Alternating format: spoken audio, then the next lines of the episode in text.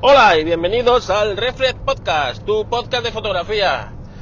Yo soy Carlos y en este episodio vamos a, bueno, vamos a explicar una serie de cambios y bueno, pues vamos a empezar. Así que si te interesa, venga, empezamos. Bueno, pues la verdad es que este podcast siempre se graba de aquella manera y esta no podía ser una, una cosa distinta.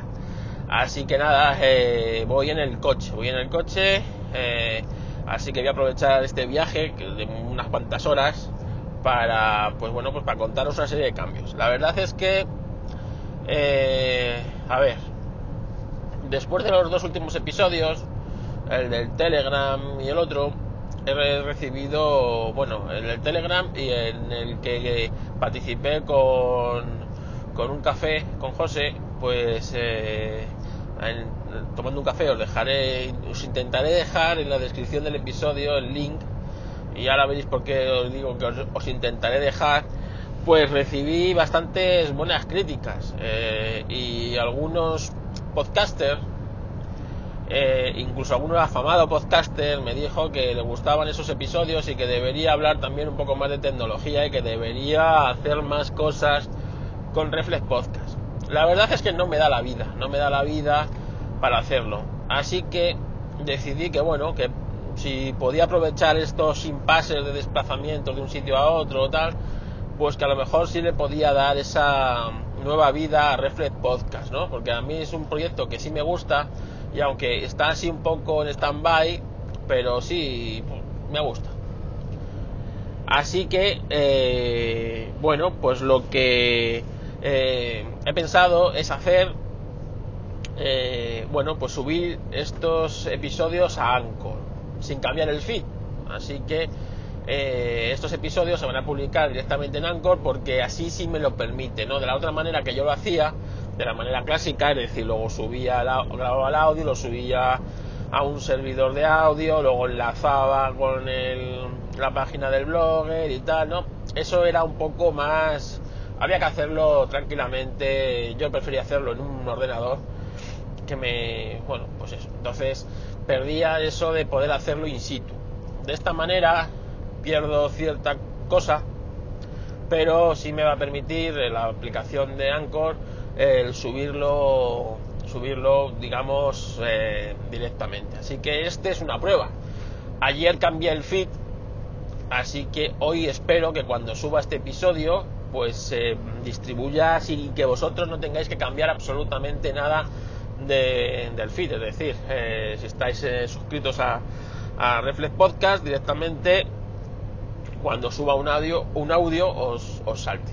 Así que espero haberlo hecho bien. Si no, pues bueno, pues perdonad y seguiré eh, trasteando con, con mi feed, porque el feed es mío. Entonces, para que se enlace bien. Pero vamos, yo creo que esto he sido capaz de hacerlo medianamente bien con la ayuda de Ángel de Yukik. Así que nada. Más cosas que os tengo que contar. Tema Telegram. Estoy preparando un Telegram segunda Telegram avanzado segunda parte.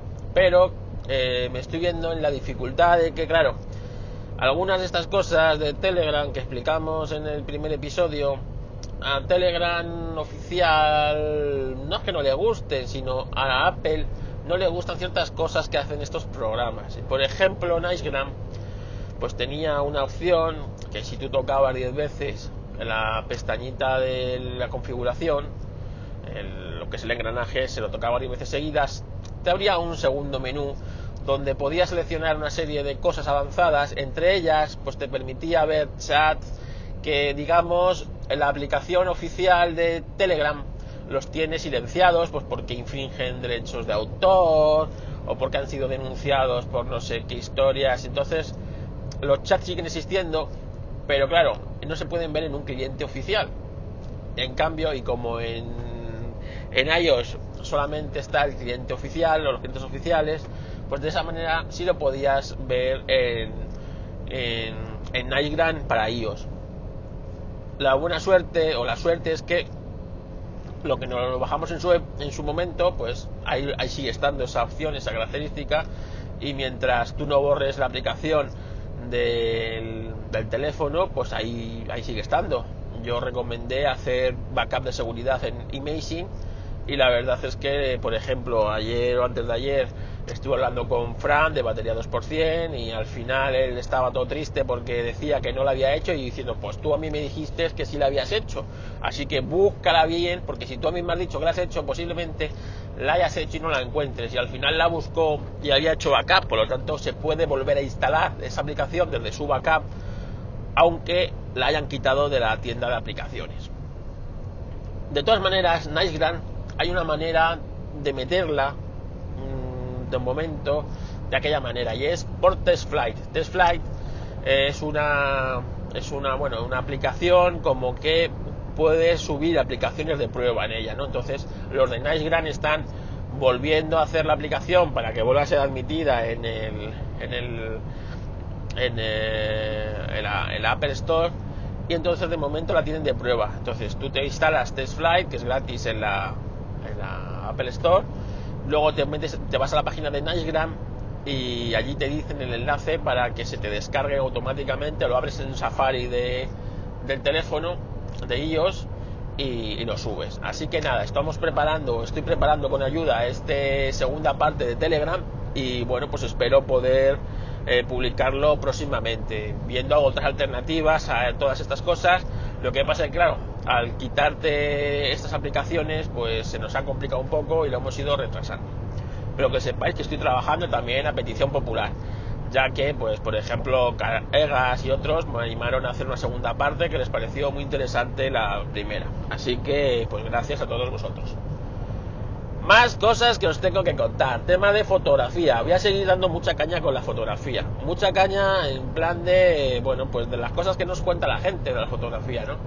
Entonces, eh, pues voy a intentar culturizar un poco fotográficamente para que no os cuelen los bulos o os cuelen las gilipolleces que hemos visto por ahí últimamente, sobre todo con el tema del iPhone 11, ¿no?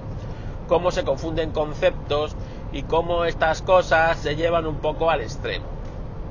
Porque ya está bien, ya está bien de que nos tomen el pelo los influencers, ya está bien que nos tomen el pelo las marcas y ya está bien de que nos tomen el pelo ciertas personas, ¿no? Entonces, eh, yo quiero que ahí seáis vosotros, porque como este podcast no me lo paga nadie, me lo pago yo mismo, eh, quiero que seáis vosotros, como diría Decar, escépticos y críticos, y que cuando veis una cosa la pongáis un poco ahí en duda y empecéis a analizar por vuestra cuenta y saquéis vuestras propias conclusiones.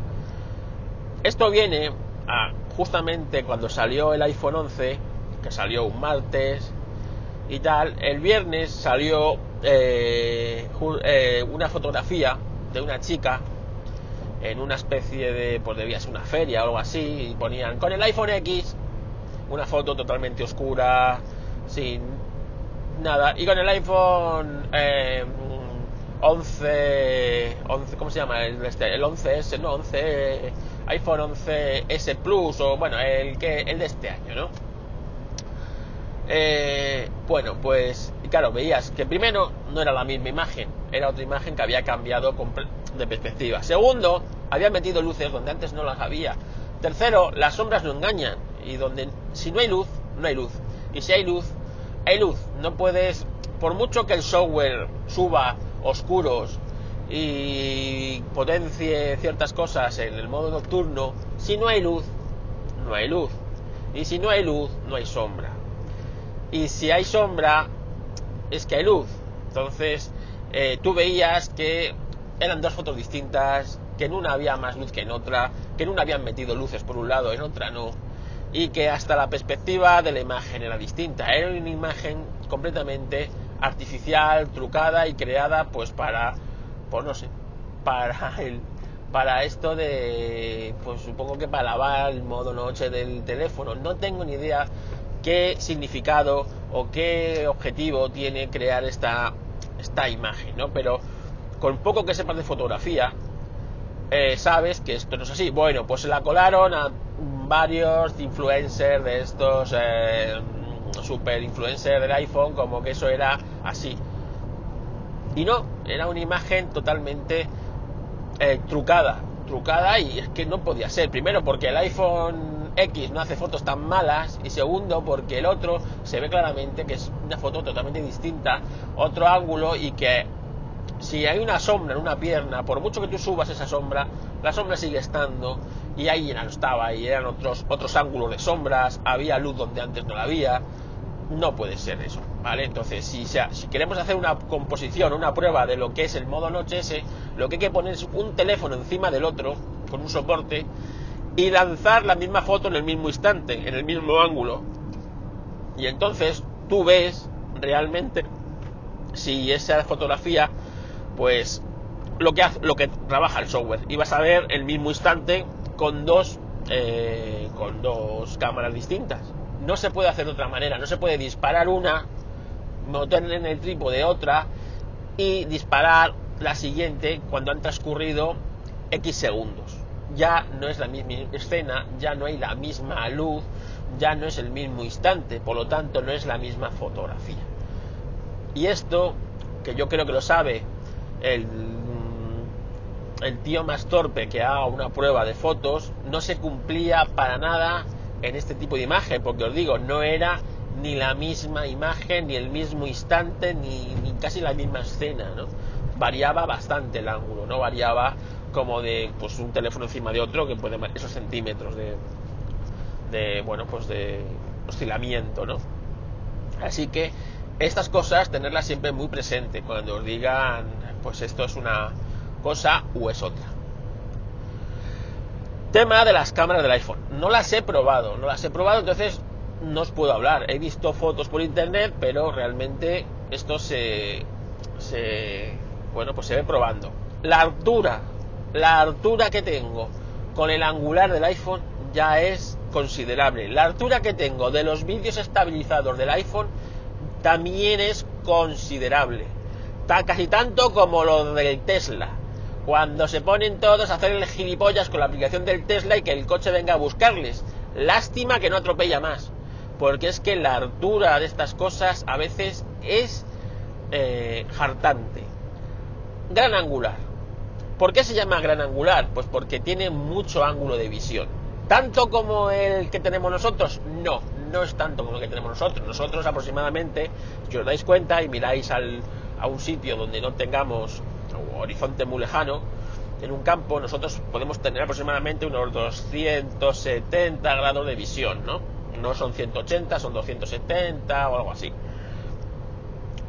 Eh, porque nosotros tenemos visión lateral bastante y si tú pones la mano a ver en qué momento dejas de perderla de vista, te das cuenta que la dejas de perder de vista muy, muy trasera, o sea, mucho más atrás de lo que están tus ojos, ¿no? Entonces, bueno, eh, tenemos eso, unos 200... Es que no me acuerdo ahora mismo cuándo es el ángulo de visión, pero vamos, son 200 y pico grados. Eh, estas cámaras no tienen tanta eh, tanto grado de aunque sea muy, muy gran angular no tienen tanto ángulo como la, visión humana. Pero sí tienen un gran campo de, de, visión. Esto qué contrapartida tiene pues que deforma la imagen. La imagen realmente que vemos siempre están deformadas. Esto se ve claramente en los retratos, porque los retratos se suele usar un teleobjetivo. Primero porque la imagen la comprime un poco.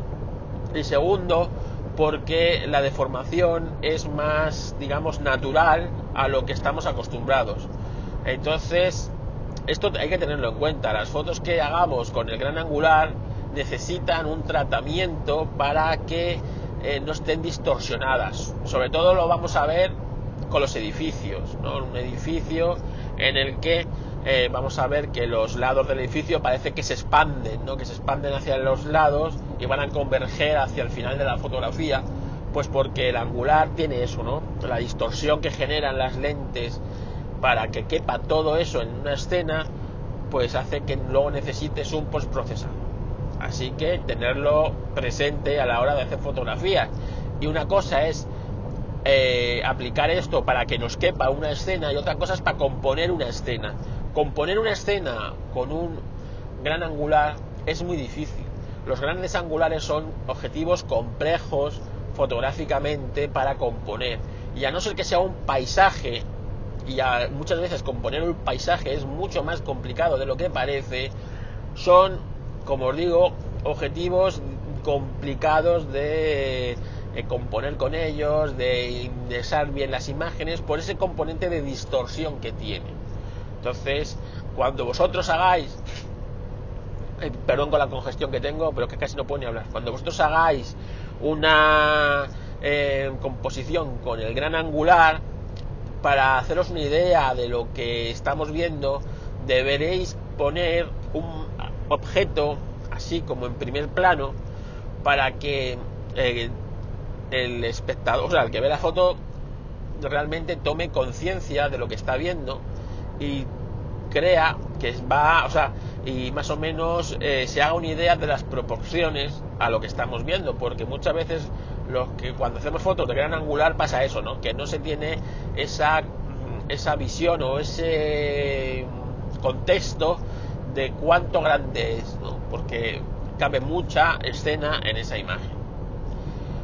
Lo que, bueno, me parece bien es esto que puedas jugar con las tres cámaras y hacer una especie de zoom artificial, ¿no? Que va desde el 0,5 que tiene esta imagen hasta el por 2 que te da el TLS de 50 milímetros o 56 creo que es, ¿no?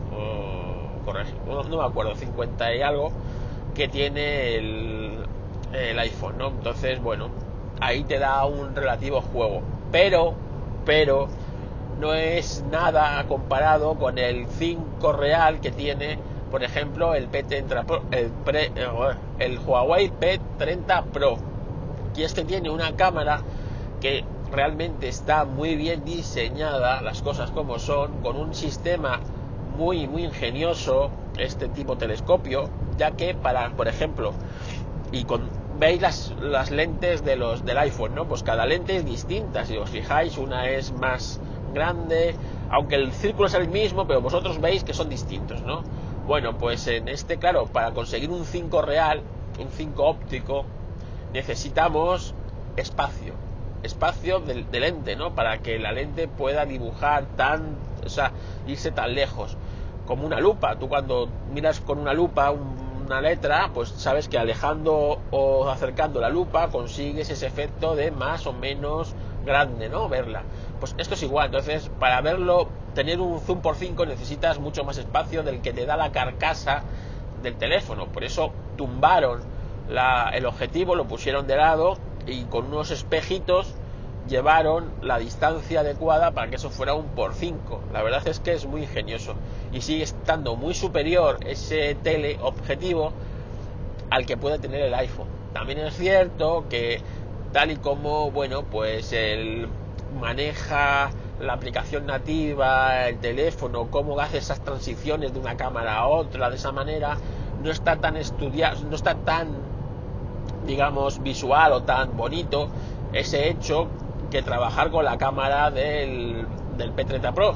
Pero realmente luego el resultado de la imagen de una cámara 5 como esa, eh, una cámara por 5 el objetivo, pues es realmente maravilloso tenerlo en un móvil. Así que para mí ese aspecto todavía tienen que pulirlo un poco más. Como os he dicho, no he, no he podido trastear con las imágenes, con las cámaras del iPhone 11 Así que, bueno, pues eh, cuando las tenga, cuando lo haya manejado, os podré decir si sí está el avance es tan espectacular como el que dicen o no. El tema del vídeo, la estabilización, que hay una altura de vídeos por toda la red considerable, bueno, está muy bien realmente, pero es mucho más fácil estabilizar un vídeo en gran angular también os lo digo, que un vídeo teleobjetivo, por eso mismo de la distancia. Y es que la distancia es como una palanca. Cuanto más lejos te vayas con la imagen, más palanca tienes, por lo tanto es más fácil moverlo. Tú cuando metes una palanca para mover un objeto, cuanto más larga es la palanca, más fácil puedes mover el objeto pesado. Pues esto en la imagen es igual, cuanto más lejos te vas, más difícil es estabilizar, por lo tanto, cuanto más cerca, más fácil, por lo tanto, es mucho más fácil estabilizar un vídeo de un gran angular que de un teleobjetivo por dos. Así que bueno, ha mejorado mucho, pero ojo, que también tiene truco, tiene truco porque como os digo es mucho más fácil estabilizar una lente de 13 milímetros que una de 52. como cuatro veces más fácil. Ya os lo digo yo. Así que también ser consciente de eso. Aún así, pues el uso de un gimbal para hacer estas cosas, yo creo que sigue siendo fundamental si quieres hacer algo serio. Inteligencia artificial. Estoy hasta las narices de inteligencia artificial. Cuando los marcas dicen que el teléfono tiene inteligencia artificial, lo que quiere decir es que tú no la tienes. Es decir, que tienen que ponerle inteligencia artificial al teléfono porque tú no eres capaz de saber cuándo tienes que sacar una foto, cuándo no. Por eso el teléfono trabaja por ti, por lo que tenía que hacer tu mente, ya que la mayoría o el 99,9% de los usuarios de un teléfono, como el iPhone o el que sea, no son fotógrafos. Entonces, tú quieres hacer una foto, pero en unas condiciones que sabes de luz que no puedes hacer una foto porque el teléfono, y volvemos a lo mismo, está muy lastrado técnicamente para hacer fotos. Tú no puedes controlar la entrada de luz a un objetivo, no puedes variar la F, no puedes hay una serie de parámetros que tú no puedes eh, variar en el, en el teléfono, que en una cámara de fotos sí. Por eso eh, la entrada de luz la tienes que controlar con, con el ISO y con la velocidad. Y claro, entonces para esto es mucho mejor una inteligencia artificial que sabe cuándo hay que hacer la foto, no como tú, que sabes que en esa foto de ese cumpleaños sin luz, la foto que te salga va a ser bastante precaria pues porque el teléfono no da mucho más de sí. Es así. Bueno, pues para esto meten inteligencia artificial y meten estos procesadores que hacen un montón de computaciones y son capaces de hacer 10 fotos antes de que dispares y 10 después para que entre todas haga una magia y te dé más o menos la que, imagen que tú tenías en la mente. Entonces, tenemos que tener en cuenta que si tú eres de esta clase de usuarios, el usuario estándar de un teléfono, esto te viene muy bien, pero que si tú no eres de esta clase de usuarios, si tú eres un usuario más tipo eh, que te gusta la fotografía y tú sabes cuándo eh, te gusta elegir a ti cuándo hacer la fotografía y con qué parámetros, estas cosas, lo único que hacen, bueno, nunca están de más tenerlas, siempre que las puedes desconectar. Y en el iPhone, bueno, pues metes una cámara, una aplicación como Cámara Plus o de estas otras, otras que hay, y es cierto que en circunstancias, pues oye, yo disparo a unos valores que yo determino para conseguir ese efecto que yo quiero o darle esa imagen, esa característica que yo quiero, cosa que el teléfono no, el teléfono siempre me va a dar la mejor versión de la imagen que los estándares de los ingenieros han puesto ahí para que cuando tenga un contraluz bestial, pues en vez de salir el primer plano negro ¿no? y un perfilado, que a lo mejor es lo que voy buscando, si quiero fotografiar un beso, pues eh, quiero, pero en cambio la imagen pues va a subirme tanto los, las sombras que va a hacer que eso no aparezca. Bueno, pues eh, que sepáis que la inteligencia artificial es para eso, para suplir la falta de inteligencia fotográfica que tienen el usuario estándar de un teléfono y es normal.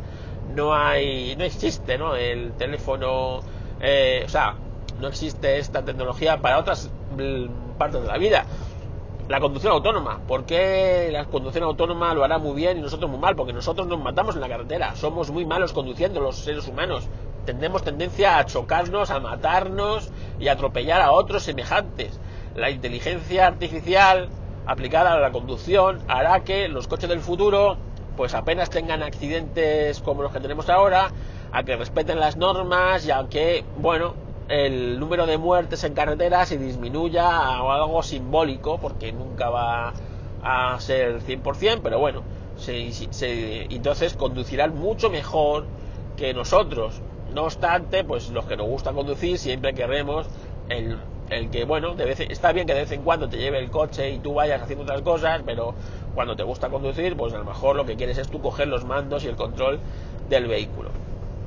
Pues esto es exactamente igual, pero aplicado a la fotografía. Ojalá esta tecnología de inteligencia artificial pues se pudiera aplicar a otro eh, a otras partes de la vida, ¿no? Y que, por ejemplo, un cuchillo tuviera inteligencia artificial y así, por ejemplo, eh, cuando tú llevaras un pollo a casa entero de estos de, que venden en el supermercado, el, tú pones el cuchillo, el cuchillo de se deslizara y cortara tajadas perfectamente ese pollo, como si fueras un carnicero profesional, cosa que, bueno, pues ahora yo cada vez que hago eso, pues aparece el pollo, parece que le estoy asesinando nuevamente y que las tajadas nunca quedan como evidentemente las de un carnicero profesional, pues porque yo no soy un carnicero profesional, soy un simple manazas, ¿no? Pues es así.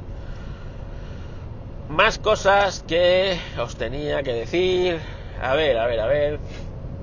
Ay, que como voy en carretera, pues espero que el audio más o menos se entienda. Voy con el iPhone 7 Plus mío y con los eh, con los cascos del, del iPhone, ¿no? Los, y el, y el altavoz este de los cascos. Eh, tengo previsto comprarme un altavoz, o sea, un altavoz, un micrófono Lightning, eh, bueno, parecido al que me enseñó en la quedada que hicimos eh, con Istorrazi, en Manuel de, intro ¿no? y de, de, boxes, un, micrófono Lightning realmente funcionaba realmente bien y realmente te da esa versatilidad que tiene un teléfono móvil pues para grabar un audio y poder publicar, ¿no? Porque la grabadora está muy bien. Realmente, créeme que una grabadora, una Zoom como la que tiene Hosan o, o estas Zoom chulas que he visto, la, la H1 o la H4, están genial, pero claro, estas tienen el inconveniente que luego que el audio tienes que extraerlo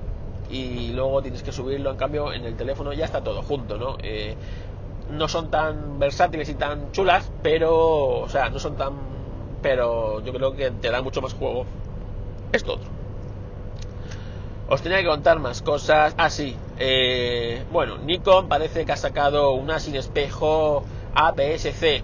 La verdad es que el futuro es sin espejo, eso ya lo sabemos. El tema de las reflex se quedará a la muy eh, baja gama y a la muy alta gama. El resto de gamas reflex irá desapareciendo y, y ese hueco lo llenarán las sin espejo.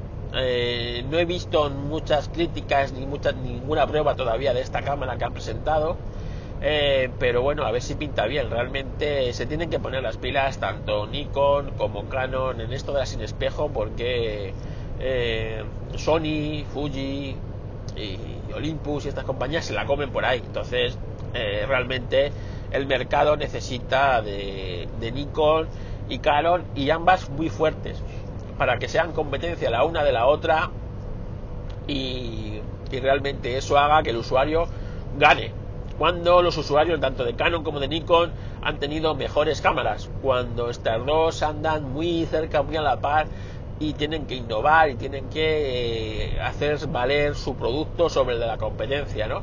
Entonces, cuando Canon era muy superior a Nikon, eh, eh, vimos como Canon se relajaba, Nikon la superaba y luego estuvo una época Nikon un poquito superior a Canon y Canon, Canon se tuvo que poner las pilas y empezó a sacar productos realmente buenos para equipararse o superar a, Nikon. ¿no? Esta lucha nosotros debemos verla como usuarios que somos de, de cámaras de fotos. Entonces a nosotros nos viene bien que estas compañías anden a la gresca y anden intentando eh, hacer su mejor producto, ya que nosotros somos, nos beneficiamos de eso. Así que eh, cuando sepa un poco más de cómo trabaja esta cámara, os haré una reseña.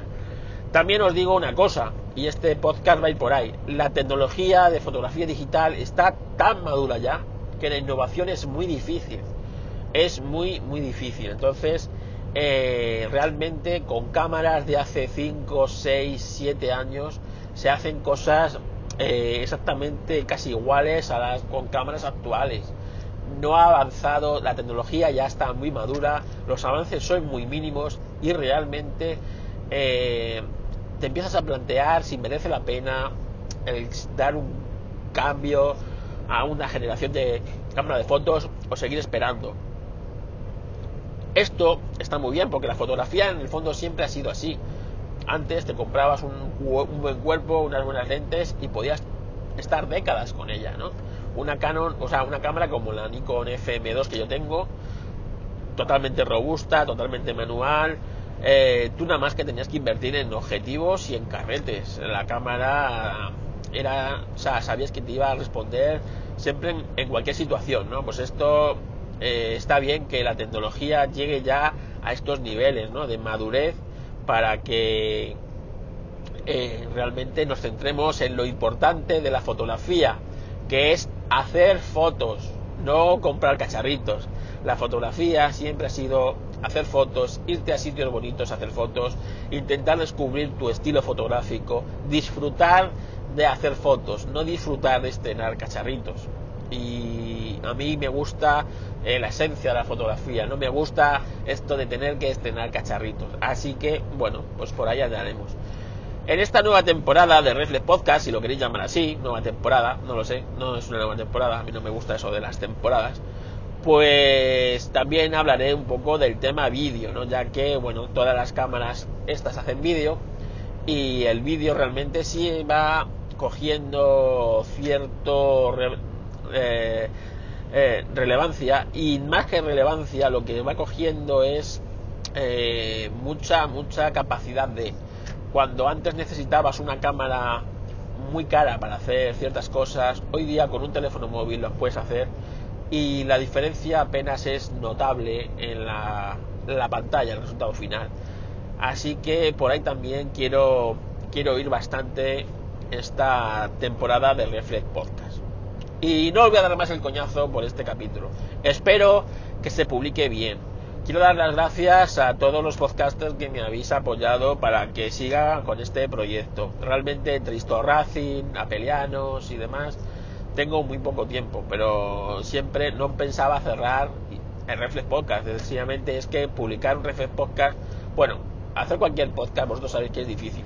Así que bueno, yo creo que esta, este, esta nueva versión de Reflex Podcast 2.0 puede ser interesante y así por lo menos eh, seguimos publicando y seguimos metiendo caña. Como os digo, no voy a ser un, un podcaster eh, que no deje de dar caña tanto a las compañías tecnológicas como a las de fotografía, como a todo lo que me parezca mal.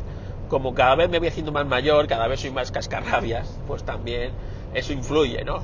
Pero es cierto que debéis ser vosotros muy críticos con todas estas cosas, saber ver las imágenes y saber ver cuándo te la, una marca te la quiere colar o uno, ¿sabes? Y te la puede colar de muchas maneras, por medio de embajadores, de marcas, por influencers que invitan.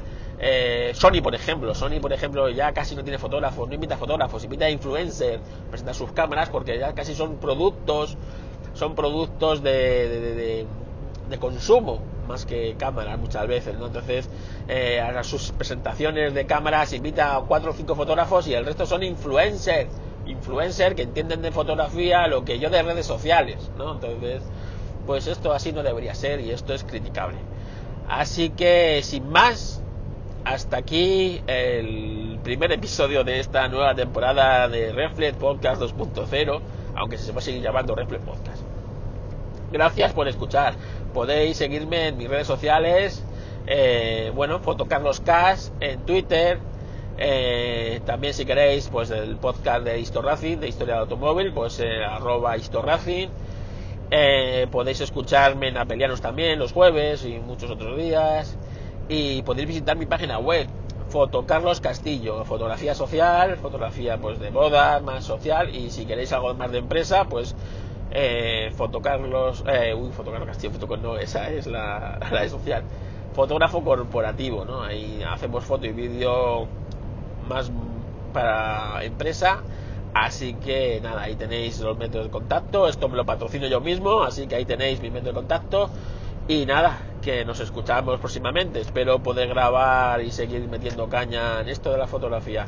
Gracias a Josan por animarme, a Ángel Yugik, Alcar Egas, a Fram de batería 2%, a Chinón, mi amigo del alma Chinón, de ahora que tengo un rato, y a uno me dejo, a todos los que me habéis animado a seguir con Reflex Podcast. Venga, un abrazo.